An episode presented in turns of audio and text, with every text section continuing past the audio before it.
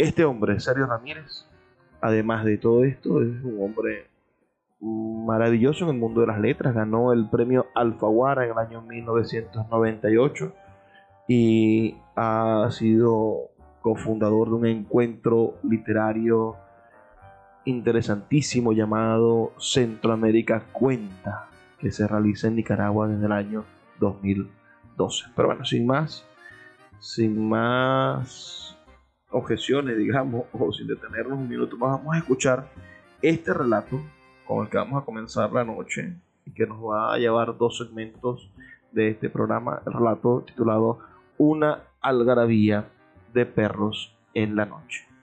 Con ustedes la voz del gran Sergio Ramírez.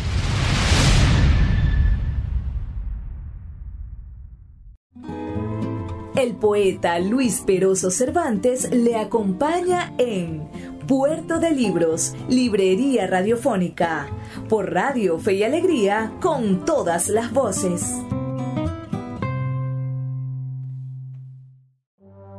Este programa llega a ustedes con el apoyo de Puerto de Libros, librería de autor. Consulta todas nuestras ofertas en nuestras redes sociales arroba Puerto de Libros. Sultana del Lago Editores, empresa zuliana de servicios editoriales. Conviértete en autor. Contáctalos en su página web sultanadelago.com.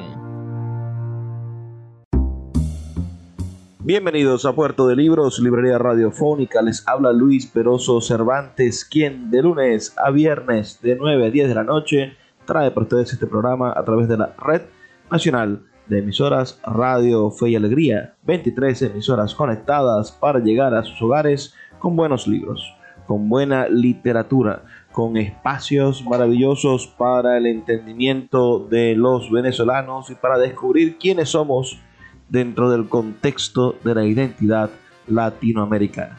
La noche de hoy tendremos el inmenso gusto de escuchar dos relatos, dos cuentos narrados por su mismo autor, un hombre verdaderamente extraordinario. Me refiero al cuentista y novelista Sergio Ramírez Mercado, nacido en Nicaragua el 5 de agosto del año 1942. Un día maravilloso, porque yo también nací un 5 de agosto, aunque del año 89 este escritor, periodista, político y abogado nicaragüense es uno de los escritores de ese país con mayor reconocimiento actualmente y bueno, y fue el primer centroamericano en ganar el premio Cervantes. Lo fue el, meritorio ganador del premio Cervantes en el año 2017, así como Hoy Rafael Cadenas es el primer venezolano en ganarlo en el año 2022. Lo ganaron el año 2022. Es de Rafael Cadenas. Bueno, en el 2017 fue para este gran narrador y político nicaragüense Sergio Ramírez. Estaremos escuchando dos de sus relatos leídos por él mismo. Relatos maravillosos por demás. Yo he disfrutado muchísimo la literatura de, Sergio Ramírez. Sobre todo un cuento que no he conseguido en su voz, pero que los invito a que ustedes lo escuchen. Un cuento maravilloso llamado Charles Atlas también muere. Pero la noche de hoy vamos a estar escuchando una algarabía de perros en la noche, un relato, y finalmente escucharemos el relato titulado El Center Fielder. Espero que, sea de su inmenso agrado esta noche este programa dedicado al gran Sergio Ramírez, que como les dije nació el 5 de agosto del año 1942 y formó parte de la llamada Junta de Gobierno de Reconstitución Nacional que se creó tras el triunfo de la Revolución Sandinista el 19 de julio del año 1979 y que estuvo formada por cinco miembros, tres del Frente Sandinista de Liberación Nacional, encabezado por quien hoy preside Nicaragua y que lo ha hecho ya de manera consecutiva por casi, eh, que serán tres décadas, el señor Daniel Ortega Saavedra, quien hacía funciones de coordinador de esa junta, por Sergio Ramírez y por Moisés Hassan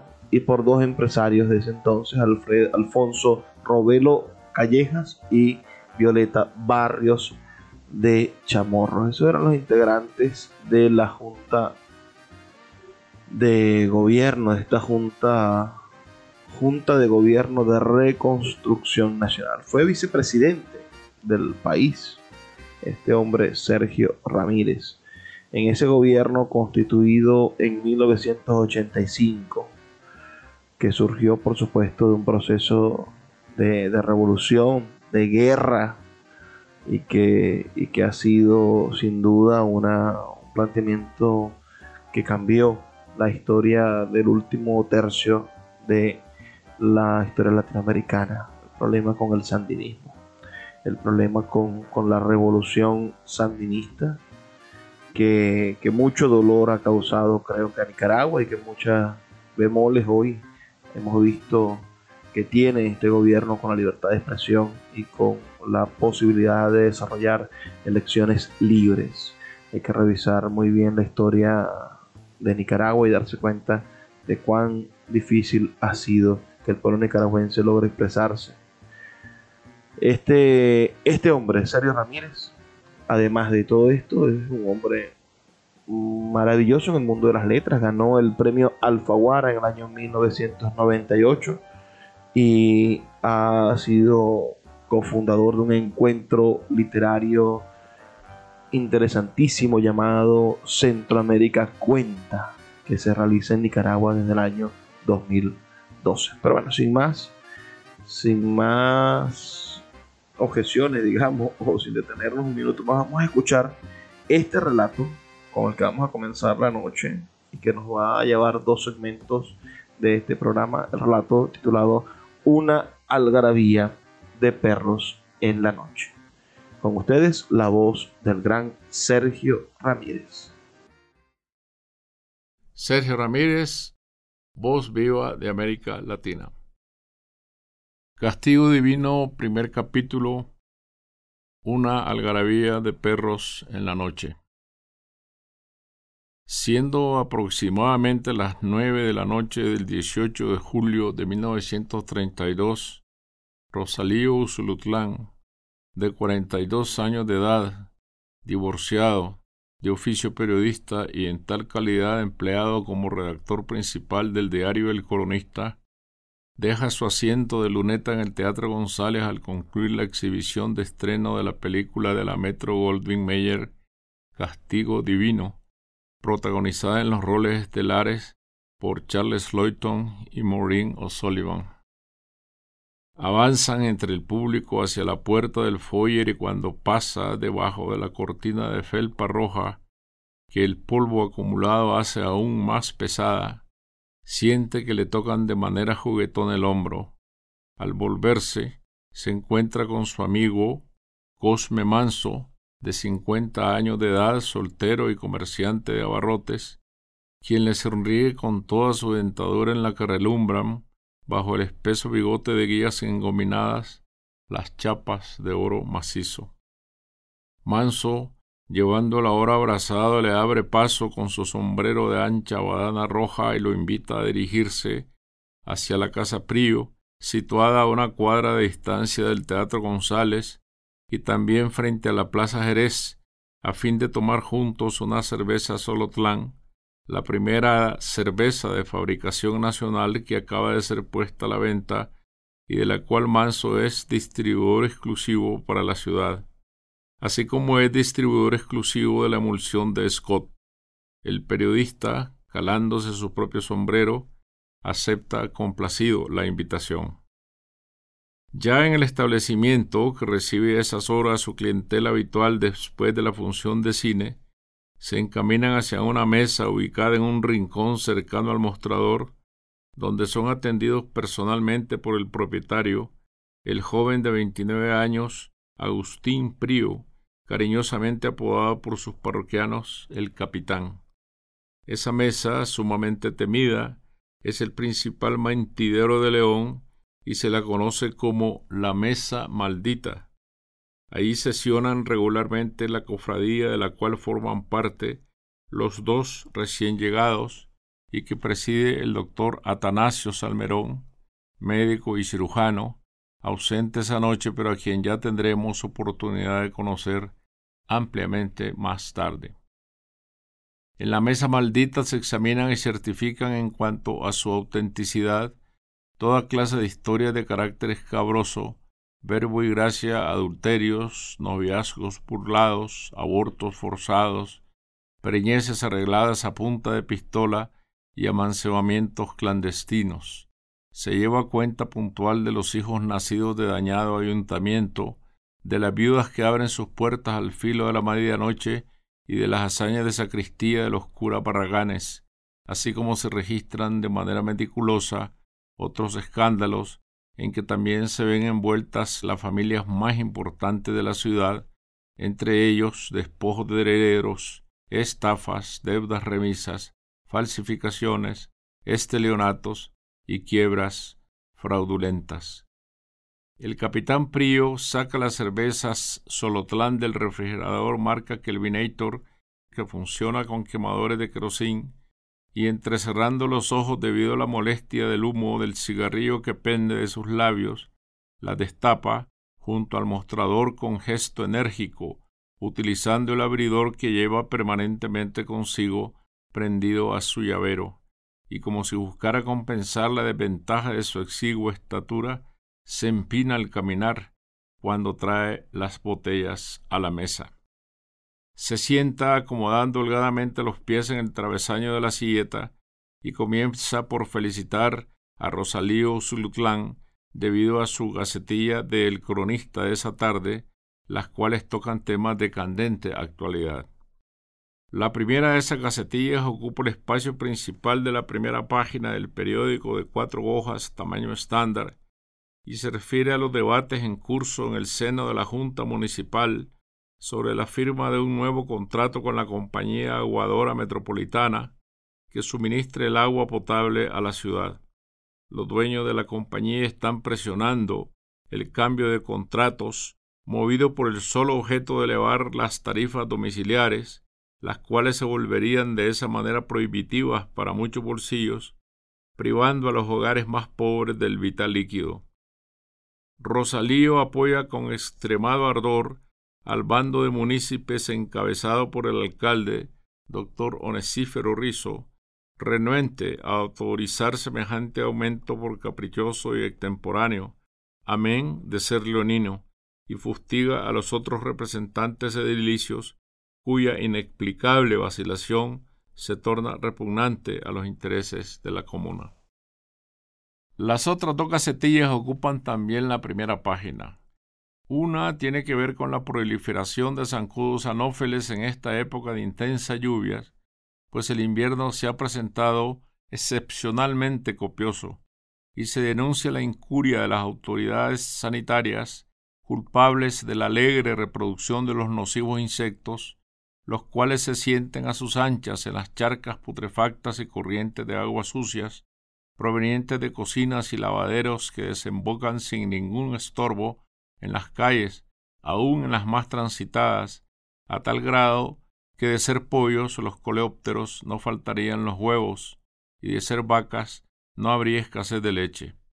Semejante anomalía representa un grave peligro para los ciudadanos, pues a la picadura de los zancudos se debe la epidemia de fiebre perniciosa, grado agudo de la enfermedad palúdica que ha cobrado ya varias víctimas fatales, especialmente entre niños y adolescentes.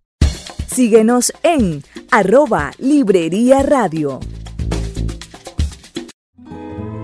El poeta Luis Peroso Cervantes le acompaña en Puerto de Libros, Librería Radiofónica, por Radio Fe y Alegría, con todas las voces. La última de la gacetilla se refiere a la excesiva cantidad de perros vagabundos deambulando libremente por las vías públicas y otros parajes concurridos, tales como mercados, atrios y plazas. Importunan en puertas de boticas y mercerías a la clientela, así como a los pasajeros de trenes en los mismos andenes de la estación del ferrocarril del Pacífico y constituyen molestia especial para abrigas y automovilistas. Los polvos amarillos de Bayer importados por la droguería Argüello han probado ser ineficaces, pese a lo cual los vecinos persisten en regarlos en los dinteles de las puertas y aceras, vanamente esperanzados en ahuyentar a los molestos animales y haciendo más bien un flaco servicio al ornato público. Y por si fuera poco, se han presentado ya casos comprobados de rabia debido a la mordedura de los sudodichos canes. Se pide, por lo tanto, al jefe de policía, capitán Edgar Wayne, USMC, que autorice tal como ya los superiores de la Marina de Guerra de los Estados Unidos lo han hecho loablemente en el pasado, la adquisición de venenos en las boticas por parte de ciudadanos responsables, siendo la electrinina la más eficaz para estos fines entre los alcaloides letales. Cuando el reloj del sagrario da las diez de la noche, los amigos se despiden y el periodista Rosalío Zulutlán toma el rumbo de la calle Real para dirigirse hacia su domicilio en la calle La Españolita del barrio Laborío. Vestido de blanco y en mangas de camisa, pues considera el saco una prenda más enojosa que práctica, el cuello cerrado por un botón de cobre silba por lo bajo mientras camina por la acera desierta y piensa otra vez en la película Castigo Divino. Debe prohibirse película a todas luces inconveniente. Es el título de la gacetilla que va a escribir mañana con el objeto de prevenir a los lectores de los riesgos que entraña el argumento de la cinta, ya que con solo concurrir al cine, personas sin escrúpulos pueden aleccionarse en el arte de la preparación de tóxicos mortales. El joven aristocrático, interpretado magistralmente por Charles Loyton, se vale de refinados ardides para envenenar una tras otra a las más bellas jóvenes de la alta sociedad de Boston, mientras registra en un diario secreto que más tarde cae en manos de la policía la lista de sus inocentes víctimas. Pero ella tarde, el cianuro ha hecho su mortal trabajo y el ejemplo está dado en la pantalla, y expresará también su repugnancia por el desenlace. El asesino, Charles Loyton, antes de morir ejecutado en la silla eléctrica, se niega a recibir el auxilio espiritual del capellán del penal, riéndose, por el contrario, del sacerdote con carcajada siniestra. Los relámpagos iluminan el cielo cargado de nubes negras en la lejanía. A lo largo de la calle real, las bujías brillan bajo los sombreretes de latón en lo alto de los rieles, sin que su luz macilenta alcance a dispersar las sombras en la extensa cuadra de portones, zaguanes y balcones cerrados que se extiende desde la Casa Prío hasta la iglesia de San Francisco, alumbrado público deficiente que no pone a los ciudadanos honrados a salvo de los maleantes en las principales arterias de la ciudad. ¿A dónde va a parar, señores munícipes, el dinero de los contribuyentes? Sus reflexiones son interrumpidas por una algarabía de perros. El alboroto ocurre en la calle real, pero los ladridos también resuenan detrás de las puertas y zaguanes, como si todos los animales se hubieran despertado al mismo tiempo dentro de las casas cerradas, presas de un mismo temor. Unos pasos más adelante encuentra un perro tendido sobre la acera que vomita y se debate entre convulsiones, y más allá descubre otro que se pega al dintel de una puerta, arrastrándose penosamente con las patas traseras tiesas. Cuando se acerca a la esquina de la iglesia San Francisco, alcanza a distinguir frente al consultorio del doctor Juan de Dios Derbyshire dos siluetas que riñen. Se arrima a la pared de la casa del doctor Francisco Juárez Ayón, que hace esquina con el consultorio frente al atrio de la iglesia, y reconoce en uno de los contendientes al propio doctor Derbyshire, a quien una hora antes había visto salir de la función de cine. La capa negra de ribetes rojos revoloteando a sus espaldas agrede bastón en mano a un hombre de gruesa contextura mientras jadeante lo llena de injurias. Dada la proverbial urbanidad y afabilidad de trato del viejo galeno, Rosalío Zulutlán se sorprende de oír por primera vez semejantes expresiones en su boca. El gordo, que con ademanes juguetones trata de arrebatarle el bastón al anciano, resbala accidentalmente y cae de rodillas. Al ponerse en cuatro pies queriendo incorporarse, el doctor Darbyshire aprovecha la ocasión y le descarga sobre la espalda contundentes bastonazos que le arrancan quejas verdaderas. Es entonces cuando el periodista asegura haber escuchado venir desde las sombras una risa de burla, y al volverse lleno de sorpresa, advierte junto a uno de los cipreses del atrio de la iglesia a un hombre vestido de luto riguroso que, apoyándose con ambas manos en el pomo de su bastón, vigila la escena de la golpiza con gestos inquietos y divertidos. El doctor Darbyshire desvía un momento su bastón, señalando, airado, a un perro que trabajosamente intenta subir las gradas en busca de la puerta del consultorio, momento que el gordo aprovecha para zafarse y correr a gatas con asombrosa agilidad pese a su corpulencia. Recoge del suelo su canotier y se incorpora emprendiendo la huida en dirección a un coche de caballos que con las riendas sueltas se le ha ido alejando calle abajo.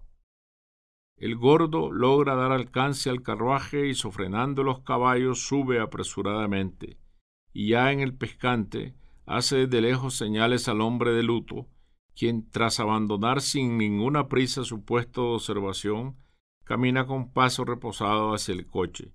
Al pasar delante del doctor Darbyshire, lo saluda con el bastón que blande con toda soltura. El ya dicho doctor Juan de Dios Darbyshire, mayor de 63 años de edad, viudo de segundas nupcias y médico de profesión, manifiesta ante el juez primero del Distrito del Crimen el 19 de octubre de 1933 que no vio pasar a la persona indicada ni reparó en su saludo, pues se hallaba inclinado sobre el perro de su propiedad, de nombre Esculapio, al cual envolvía en su capa para introducirlo al consultorio y practicarle allí diligencias urgentes que neutralizaran la acción del veneno ingerido, diligencias que fracasaron, pues el perro falleció de todas maneras. Por su parte, el testigo Rosalío Zulutlán, de edad, profesión y demás generales antes descritas, en su declaración judicial del 17 de octubre de 1933, en la que relata de manera pormenorizada los hechos de esa noche, a pregunta del juez afirma que según su leal saber y entender, el hombre de constitutura robusta que recibió los bastonazos en la calle es el doctor Octavio Oviedo y Reyes, oriundo de esta ciudad de León, entonces pasante de Derecho y ahora abogado y notario, a quien conoce y con quien tiene trato social. Y siempre a pregunta del juez manifiesta que la persona que vigilaba el incidente desde el atrio de la iglesia y después saludó al pasar al doctor Darbyshire es el doctor Oliverio Castañeda Palacios, natural de Guatemala, entonces también pasante de Derecho y ahora abogado y notario, y a quien igualmente conoce y ha tratado. Y para dar mayor seguridad a sus afirmaciones, sostiene el testigo que todos estos incidentes tuvo la oportunidad de relatárselos esa misma noche al bachiller Alibanegas, quien se encontraba estudiando a puertas abiertas en su pieza de la calle Real, una cuadra más abajo, contigua a la casa donde vivió Rubén Darío y donde tienen encadenado ahora al poeta loco Alfonso Cortés, y que al bachiller Vanegas se le puede preguntar si es cierto que él le manifestó esa noche, como en verdad se lo manifestó, que los envenenadores de perros eran los sudadichos Oviedo y Castañeda. El bachiller Alibanegas, presente en el recinto del juzgado en calidad de secretario del juez, sin hacer ningún comentario por encontrarse inhibido de intervenir, se limita a escribir la declaración en los pliegos de papel de oficio que después, debidamente cosidos con hilo, se agregarán al expediente, pero cuando le toca a su turno ser interrogado en calidad de testigo el día 18 de octubre de 1933 habrá de confirmar en todas sus partes el dicho de Rosalío Usulutlán. Apremiado por el juez para que abunde en su información sobre la identidad del hombre de luto que vigilaba la escena de los bastonazos desde el atrio de la iglesia, el testigo Rosalío Zulutlán se afirma en su convencimiento de que se trataba, sin ningún género de dudas, de Oliverio Castañeda, pues aunque ciertamente reinaba la oscuridad y la luz de la bujía del alumbrado público era insuficiente, pudo comprobar sus facciones a la claridad de uno de los relámpagos que se sucedían de continuo esa noche en que amenazaba lluvia, y que por su porte y catadura le resultaron de igual manera inconfundibles cuando lo vio alejarse por la calle real y saludar de paso al doctor Darbyshire utilizando para ello el bastón pomo de conchanácar que lleva siempre consigo.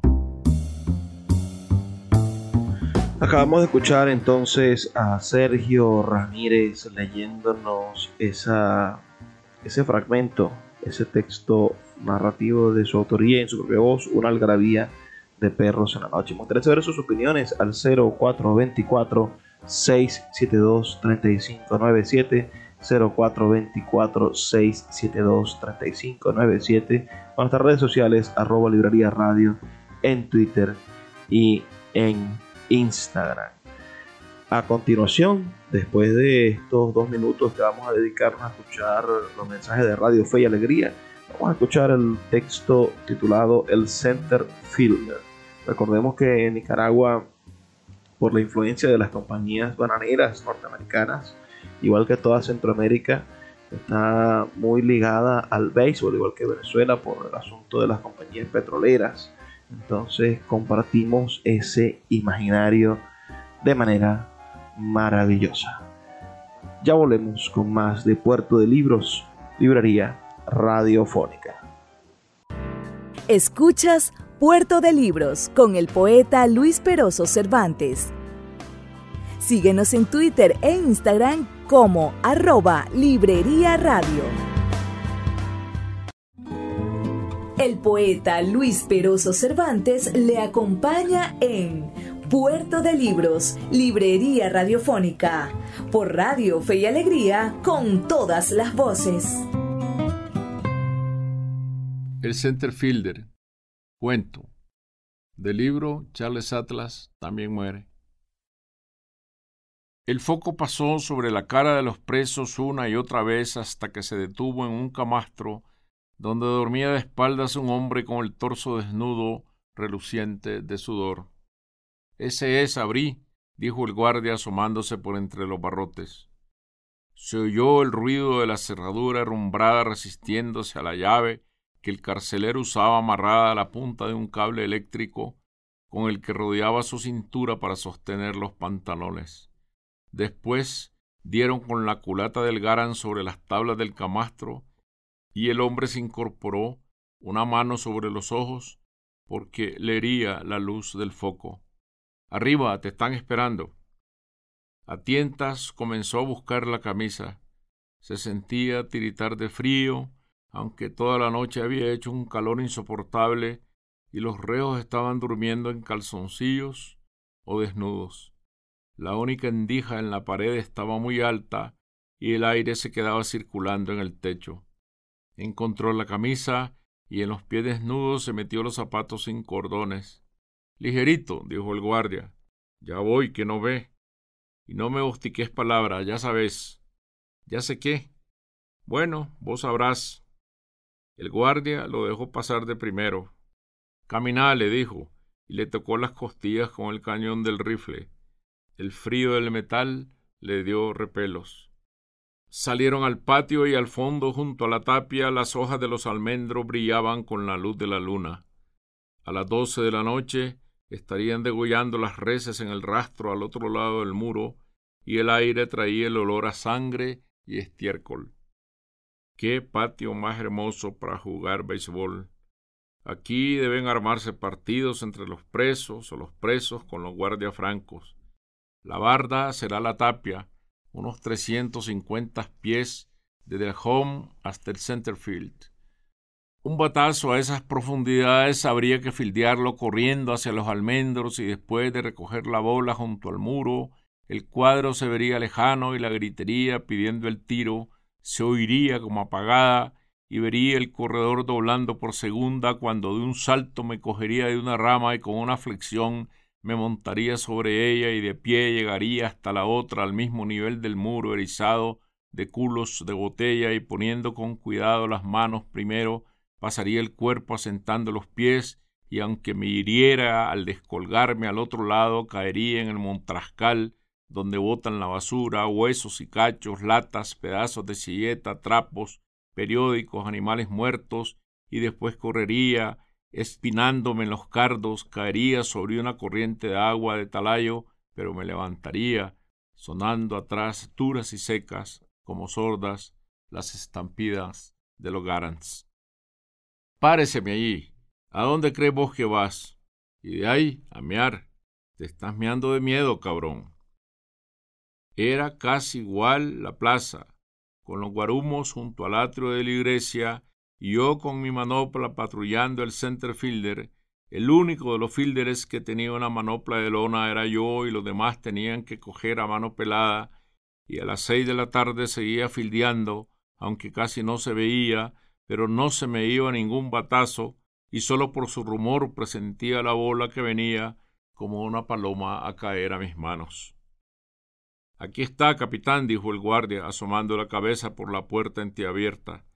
Desde dentro venía el zumbido del aparato de aire acondicionado. Métalo y váyase. Oyó que la puerta era asegurada detrás de él y se sintió como enjaulado en la habitación desnuda, las paredes encaladas, solo un retrato con un marco dorado y un calendario de grandes números rojos y azules, una silleta en el centro y al fondo la mesa del capitán. El aparato estaba recién metido en la pared porque aún se veía el repello fresco. ¿A qué horas lo agarraron? dijo el capitán sin levantar la cabeza. Se quedó en silencio, confundido, y quiso con todo el alma que la pregunta fuera para otro, alguien escondido debajo de la mesa. ¿Hablo con usted o es sordo? ¿A qué horas lo capturaron? Despuésito de las seis, creo, dijo, tan suave que pensó que el otro no lo había escuchado. ¿Por qué cree que despuésito de las seis no me puede dar una hora fija? No tengo reloj, señor, pero ya había cenado y yo como a las seis. Vení cenar, me gritaba mi mamá desde la acera. Falta un inning, mamá, le contestaba, ya voy. Pero hijo, ¿no ves que ya está oscuro? ¿Qué vas a seguir jugando? Sí, ya voy, solo falta una tanda. Y en la iglesia comenzaban los violines y el armonio a tocar el rosario cuando venía la bola a mis manos para sacar el último out y habíamos ganado otra vez el juego. ¿A qué te dedicas? Soy zapatero. ¿Trabajas en taller? No. Hago remiendos en mi casa. Pero vos fuiste beisbolero, ¿no? Sí, fui. Te decían matraca parrales, ¿verdad? Sí, así me decían, era por mi modo de tirar a home retorciendo el brazo. ¿Y estuviste en la selección que fue a Cuba? Sí, hace veinte años. Fui de center fielder. Pero te votaron. A la vuelta. Eras medio famoso con ese tu tiro a home que tenías. Iba a sonreírse, pero el otro lo quedó mirando con ira. La mejor jugada fue una vez que cogí un fly en la grada del atrio, de espaldas al cuadro metí la manopla y caí de bruces en las gradas con la bola atrapada y me sangró la lengua, pero ganamos la partida y me llevaron en peso a mi casa y mi mamá echando las tortillas dejó la masa y se fue a curarme llena de orgullo y de lástima. Vas a quedarte burro, pero atleta dijo. ¿Y por qué te votaron del equipo? Porque se me cayó un fly y perdimos. En Cuba, jugando contra la selección de Aruba, era una palomita que se me zafó de las manos y entraron dos carreras. Perdimos. Fueron varios los que votaron.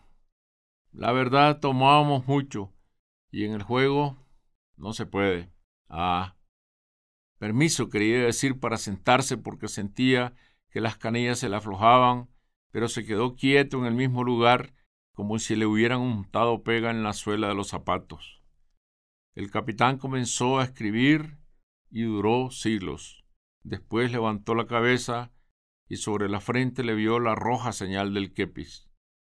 ¿Por qué te trajeron? Solo levantó los hombros y lo miró desconcertado. Ajá, ¿por qué? No, respondió. ¿No qué? No, no sé. Ah, no sabes. No.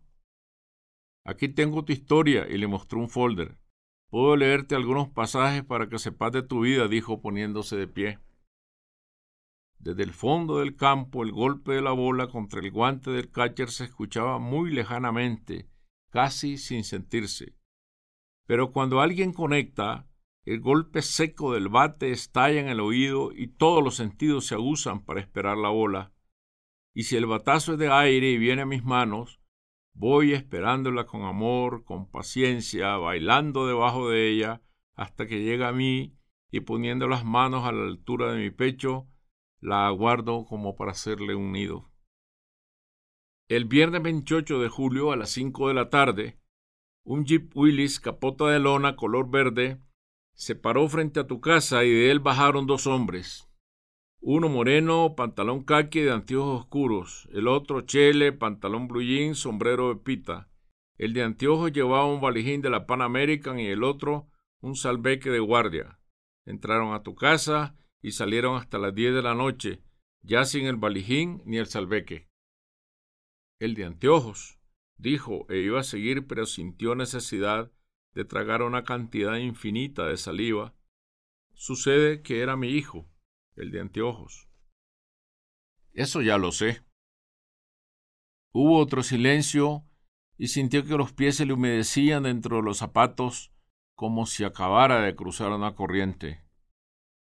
En el valijín que te dejaron había parque para ametralladora de sitio y el salveque estaba lleno de fulminantes. Ahora, ¿cuánto tiempo hacía que no veías a tu hijo? Meses, susurró. Levantame la voz que no oigo nada. Meses, no sé cuánto, pero meses. Desapareció un día de su trabajo en la mecatera y no lo volvimos a ver. ¿Ni te afligiste por él? Claro, un hijo es un hijo, Preguntamos, indagamos, pero nada. Se ajustó la dentadura postiza porque sintió que se le estaba zafando. Pero vos sabías que andaba montañado. No llegaban los rumores. Y cuando se apareció en el jeep, ¿qué pensaste? Que volvía, pero solo saludó y se fue. Cosa de horas. Y que le guardaran las cosas. Sí, que iba a mandar por ellas. Ah. Del folder sacó más papeles escritos a máquina en una letra morada. Revisó y al fin tomó uno que puso sobre la mesa. Aquí dice que durante tres meses estuviste pasando parque, armas cortas, fulminantes, panfletos y que en tu casa dormían los enemigos del gobierno. No dijo nada. Solo sacó un pañuelo para sonarse las narices. Debajo de la lámpara se veía flaco y consumido, como reducido a su esqueleto. Y no te dabas cuenta de nada, ¿verdad? Ya ve, los hijos, dijo, los hijos de puta como vos. Bajó la cabeza, sus zapatos sucios, la lengüeta suelta, las suelas llenas de lodo. ¿Cuánto hace? ¿Qué? ¿Qué no ves a tu hijo? Lo miró al rostro y sacó de nuevo su pañuelo. Usted sabe que ya lo mataron. ¿Por qué me pregunta? El último in del juego con Aruba 0 a 0, dos out y la bola blanca venía como flotando a mis manos.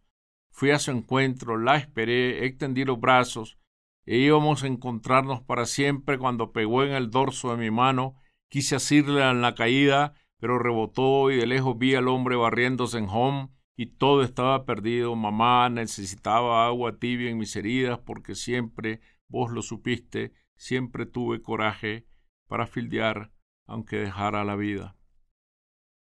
Uno quiere ser bueno a veces, pero no se puede, dijo el capitán rodeando la mesa. Metió el folder en la gaveta y se volvió para apagar el aparato de aire acondicionado. El repentino silencio inundó el cuarto. De un clavo descolgó una toalla y se la rayó el pescuezo. Sargento, llamó. El sargento se cuadró en la puerta y cuando sacaron al preso volvió ante el capitán. ¿Qué pongo en el parte? preguntó. Era beisbolista, así que inventate cualquier babosada, que estaba jugando con los otros presos, que estaba de centerfielder, que le llegó un batazo contra el muro, que aprovechó para subirse al almendro, que se saltó la tapia, que corriendo en el solar del rastro lo tiramos. Puerto de Libros, Librería Radiofónica, tu canal diario para encontrar nuevos libros. Con el poeta Luis Peroso Cervantes. Síguenos en arroba Librería Radio.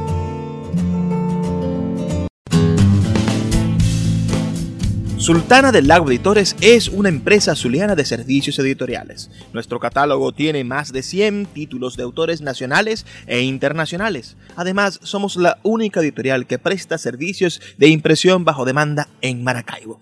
No necesitas invertir en grandes tirajes. Tus lectores pedirán tu libro, nosotros lo imprimiremos y tú obtendrás regalías. Por ello, también editamos internacionalmente en Amazon y Google Play Books. Conoce más en nuestra nueva página web www.sultanadelago.com o siguiéndonos en Instagram como arroba sultana del lago. Puerto de Libros, librería de autor, la librería que estás buscando. Te invita a visitar sus dos sedes en el Teatro Varal de Maracaibo y en la Vereda del Lago. Dos cautivadores espacios donde podrás entrar en contacto con la literatura, con el arte, con todos los conocimientos de la humanidad a través del instrumento maravilloso que es el libro. Abiertos de lunes a domingo. Consulta sus redes sociales arroba puerto de libros o su página web www.puertodelibros.com .be, donde encontrarás la tienda virtual más grande de libros de Venezuela. Puerto de Libros, librería de autor, la librería que estás buscando. El poeta Luis Peroso Cervantes le acompaña en Puerto de Libros, Librería Radiofónica, por Radio Fe y Alegría, con todas las voces.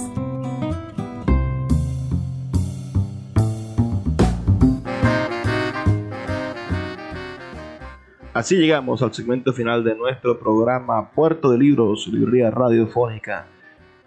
En esta edición que hemos estado escuchando la voz del gran escritor nicaragüense Sergio Ramírez, Premio Cervantes de Literatura del año 2017.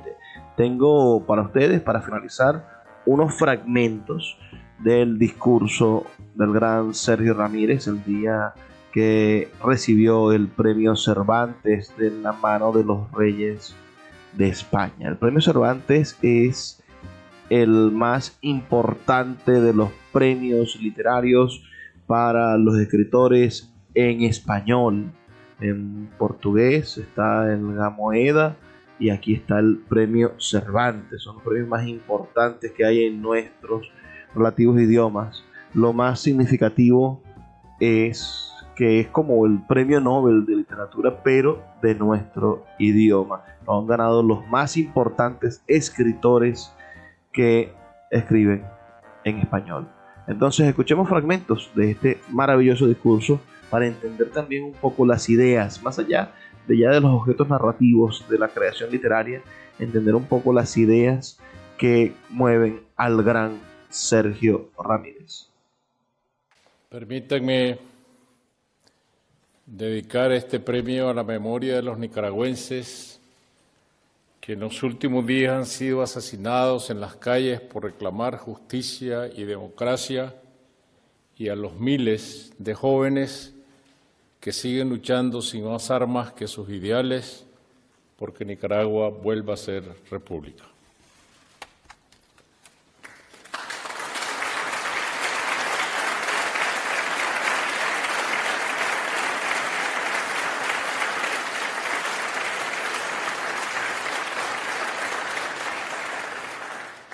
Escribo entre cuatro paredes, pero con las ventanas abiertas porque como novelista no puedo ignorar la normalidad constante de la ocurrencia de la realidad en que vivo, tan desconcertante y tornadiza, y no pocas veces tan trágica, pero siempre seductora.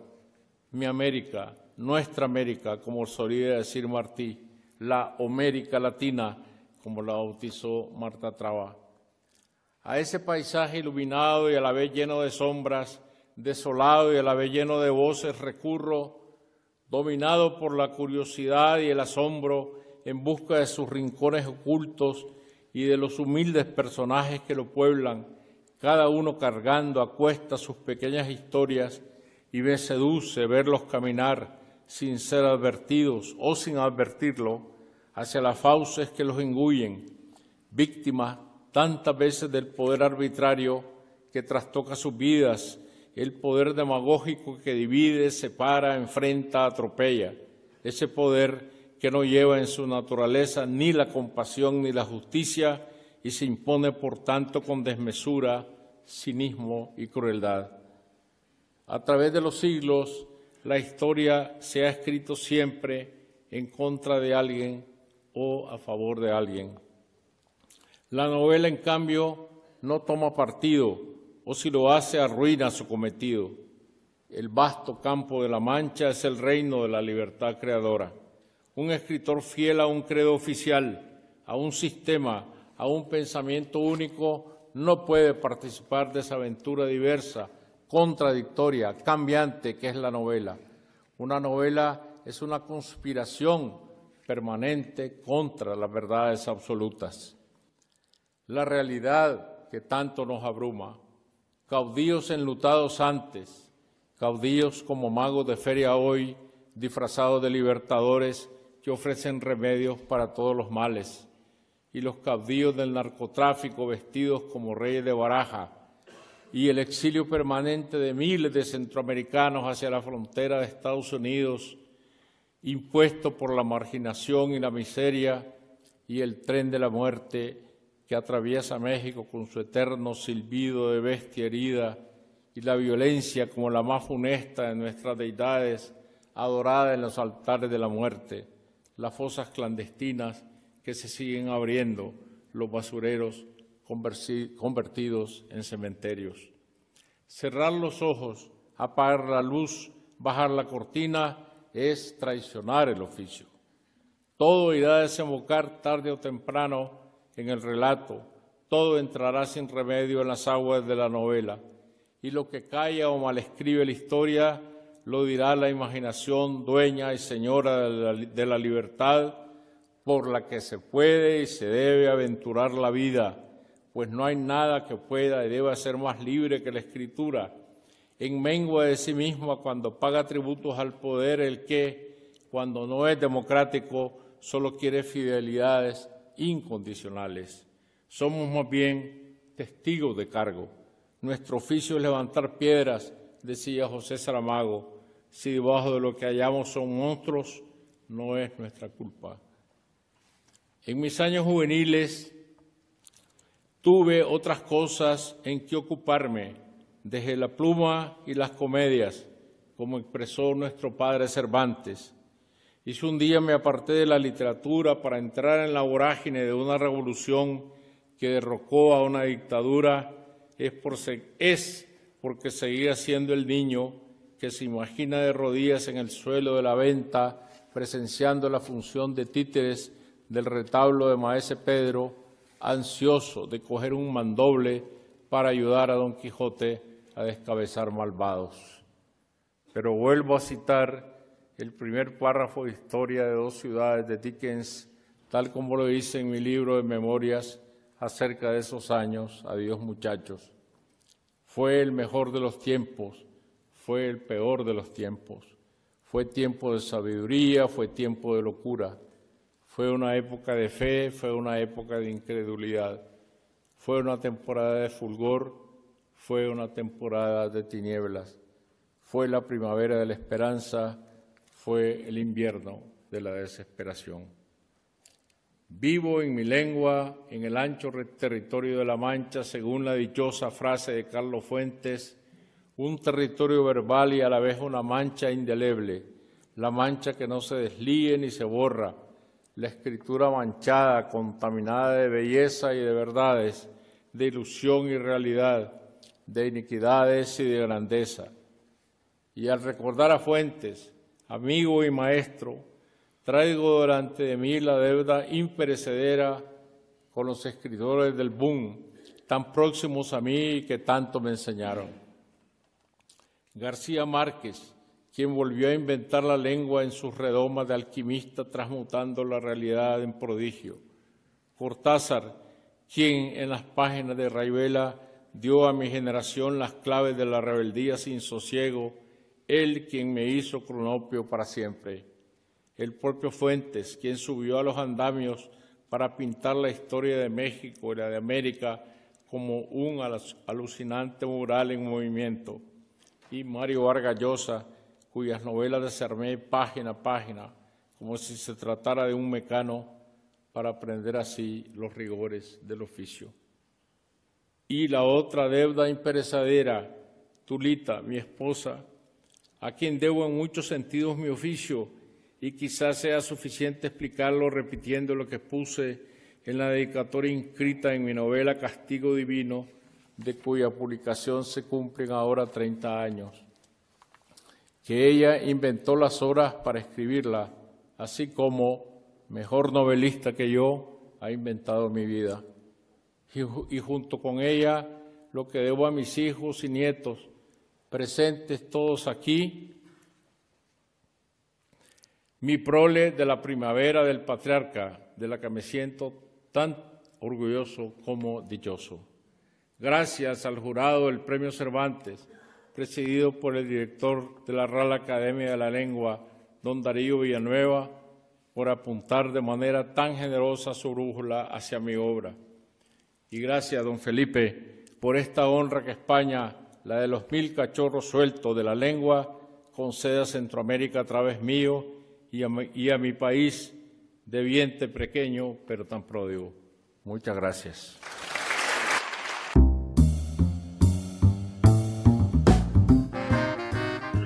Así llegamos al final de nuestro programa. Hoy tuvimos un día bastante interesante dedicado a este escritor maravilloso de Nicaragua. Me gustaría saber sus comentarios al 0424 672 3597 0424 672 3597 o nuestras redes sociales arroba librería radio en Twitter y en Instagram.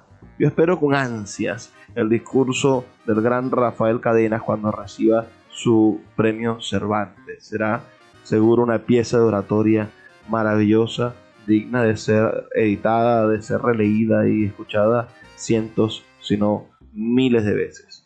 Agradecido con ustedes por su sintonía. Les recuerdo que estamos aquí de lunes a viernes de 9 a 10 de la noche por la Red Nacional de Emisoras Radio Fe y Alegría. 23 emisoras conectadas para llegar a sus hogares con buenos libros y sobre todo para intentar construir un país posible de la inteligencia, no de las pasiones, no de la miseria, no del hambre, sino de la inteligencia. Trabajo para ustedes, Luis Peroso Cervantes.